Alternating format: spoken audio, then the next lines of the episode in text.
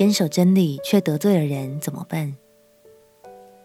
朋友平安，让我们陪你读圣经，一天一章，生命发光。今天来读《使徒行传》第十九章。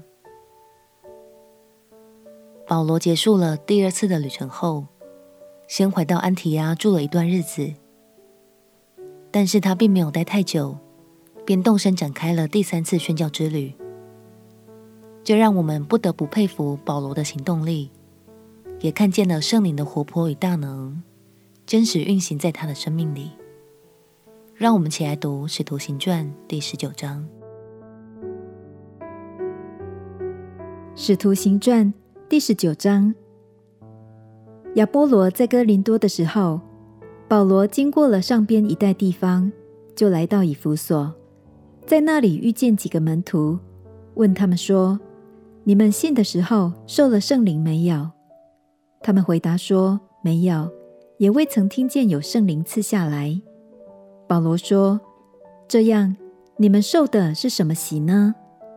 他们说：“是约翰的洗。”保罗说：“约翰所行的是悔改的洗，告诉百姓当信那在他以后要来的，就是耶稣。”他们听见这话，就奉主耶稣的名受洗。保罗按手在他们头上，圣灵便降在他们身上，他们就说方言，又说预言，一共约有十二个人。保罗进会堂，放胆讲道，一连三个月，辩论神国的事，劝化众人。后来有些人心里刚硬，不信，在众人面前毁谤这道，保罗就离开他们，也叫门徒与他们分离。便在推喇奴的学房天天辩论，这样有两年之久，叫一切住在亚细亚的，无论是犹太人是希腊人，都听见主的道。神借保罗的手行了些非常的奇事，甚至有人从保罗身上拿手巾或围裙放在病人身上，病就退了，恶鬼也出去了。那时有几个游行各处念咒赶鬼的犹太人。向那被恶鬼附的人擅自称主耶稣的名，说：“我奉保罗所传的耶稣，勒令你们出来。”做这事的有犹太祭司长士基瓦的七个儿子。恶鬼回答他们说：“耶稣我认识，保罗我也知道，你们却是谁呢？”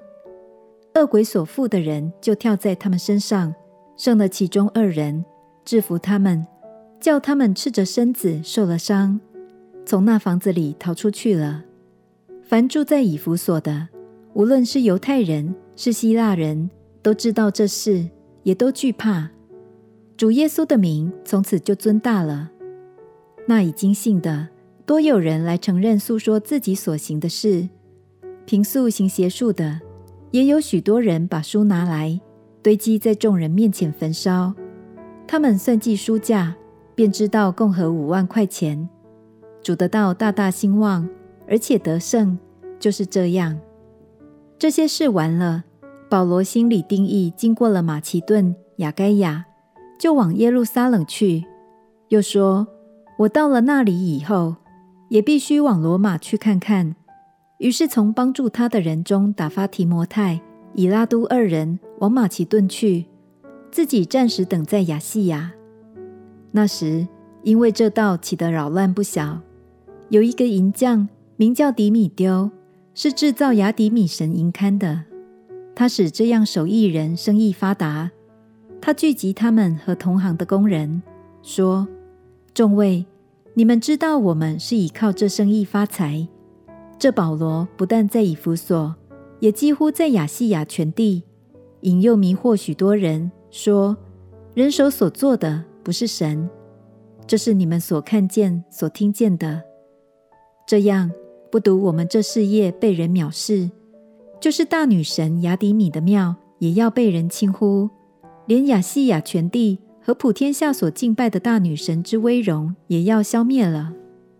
众人听见，就怒气填胸，喊着说：“大灾，以弗所人的雅底米呀！”满城都轰动起来。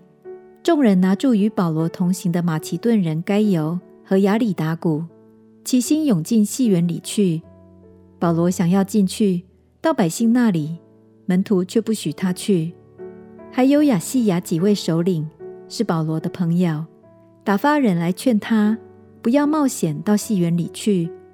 聚集的人纷纷乱乱，有喊叫这个的，有喊叫那个的，大半不知道是为什么聚集。有人把亚历山大从众人中带出来，犹太人推他往前，亚历山大就摆手，要向百姓分诉。只因他们认出他是犹太人，就大家同声喊着说：“大灾，以弗所人的亚底米呀！”如此约有两小时。那城里的书记安抚了众人，就说：“以弗所人呐，谁不知道以弗所人的城是看守大亚底米的庙和从宙斯那里落下来的像呢？这事既是驳不倒的，你们就当安静，不可造次。你们把这些人带来，他们并没有偷窃庙中之物，也没有谤讟我们的女神。若是迪米丢和他同行的人有控告人的事，自有放告的日子，也有方伯可以彼此对告。你们若问别的事，就可以照常例聚集断定。今日的扰乱本是无缘无故，我们难免被查问。论到这样聚众，我们也说不出所以然来。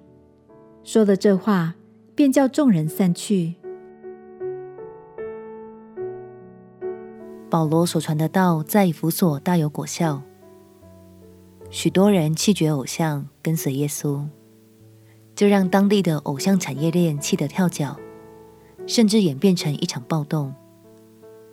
幸好圣灵一直都看顾着保罗，最后纷争总算是平息了下来。亲爱的朋友，当我们选择拥抱真理，有时的确免不了会得罪他人，但让我们彼此鼓励。不要靠自己的力量，强硬的去扭转这个难题，只管交托给神，求圣灵赐下智慧与和平在我们中间。相信温柔的圣灵能平息风浪之外，也能让更多的人看见他的爱。我们且祷告，亲爱的主耶稣，求你赐下智慧与和平在我们中间，帮助我们互相理解。并且让那些还不认识你的人都能真实领受你的爱。祷告奉耶稣基督圣名祈求，阿门。祝福你的信心稳稳扎根在神的话语上。陪你读圣经，我们明天见。耶稣爱你，我也爱你。